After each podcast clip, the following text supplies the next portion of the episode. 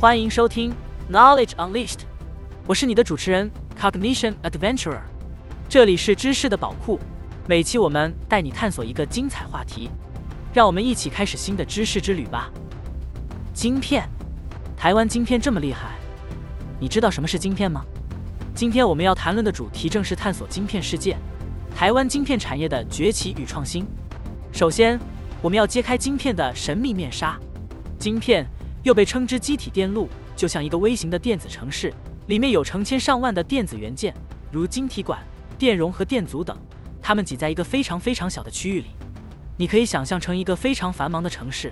每个人都在各自的岗位上忙碌的工作，确保整个城市的运转。那么，机体电路设计的过程又是怎样的呢？首先，我们需要设计师来构思晶片的功能和架构，他们会利用计算机软件绘制出晶片的电路图。就像建筑师绘制建筑蓝图一样，接下来这些电路图会被转换成一系列的指令，用以控制专门制造晶片的机器。然后我们把这些指令传送到制造厂，那里的高精度机器便会按照指令把电子元件放置到晶片上。在这个过程中，有一个关键技术叫做光刻。光刻技术就像是一个超级精细的印刷机，它可以把电路图案刻印到晶片上。这个过程需要极高的精度，因为晶片上的电子元件之间的距离可能只有几十纳米，约为人类头发直径的两千分之一。现在，我们来谈谈台湾在晶片产业方面的卓越成就。台湾的半导体产业在全球占有一席之地。那么，台湾在晶片领域的技术突破究竟是如何让这个宝岛崭露头角呢？在深入了解台湾晶片产业之前，我们首先要明白什么是电子元件。电子元件就像是电子设备的基石，它们有各自的功能，相互协作，让整个电子设备运作顺畅。例如，晶体管就像是电子设备中的开关，可以控制电流的通断；电容则像是储能器，负责储存和释放电能；而电阻则负责限制电流，确保电路安全运作。现在我们已经了解了电子元件，接下来让我们用有趣的方式来讲述台湾晶片产业的技术突破。首先，想象一下我们手中的智能手机，要让这么小的设备拥有如此强大的功能，就需要在有限的空间内塞入越来越多的电子元件。正是因为台湾晶片制成技术的突破，让我们的手机变得越来越薄、越来越快，就像把一个繁华的城市缩小成了一个手掌大小的模型，但功能仍然强大。再来，想想那些设计出各种不同功能晶片的工程师们，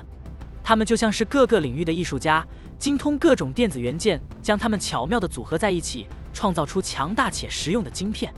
这些晶片不仅应用于手机，还应用于电脑、无人机、自动驾驶汽车等各个领域，显示出台湾晶片产业的创新实力。最后，台湾晶片产业之所以能在全球独占鳌头，还有一个重要因素就是强大的供应链体系，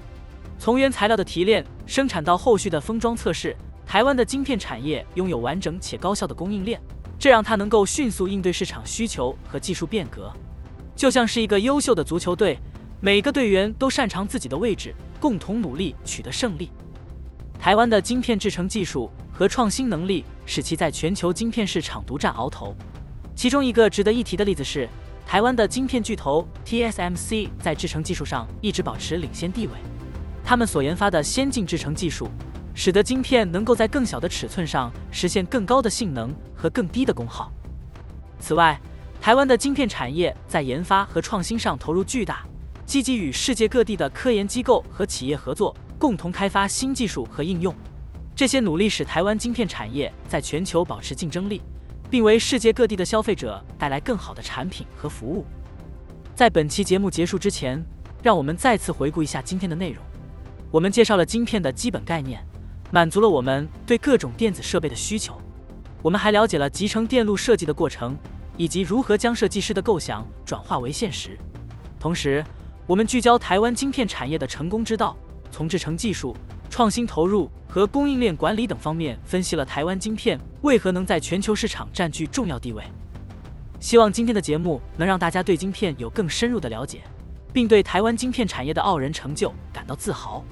在这个不断变化的科技世界里，我们期待台湾晶片产业能够持续发展，引领全球科技潮流，为人类的科技进步和生活品质的提升做出更大的贡献。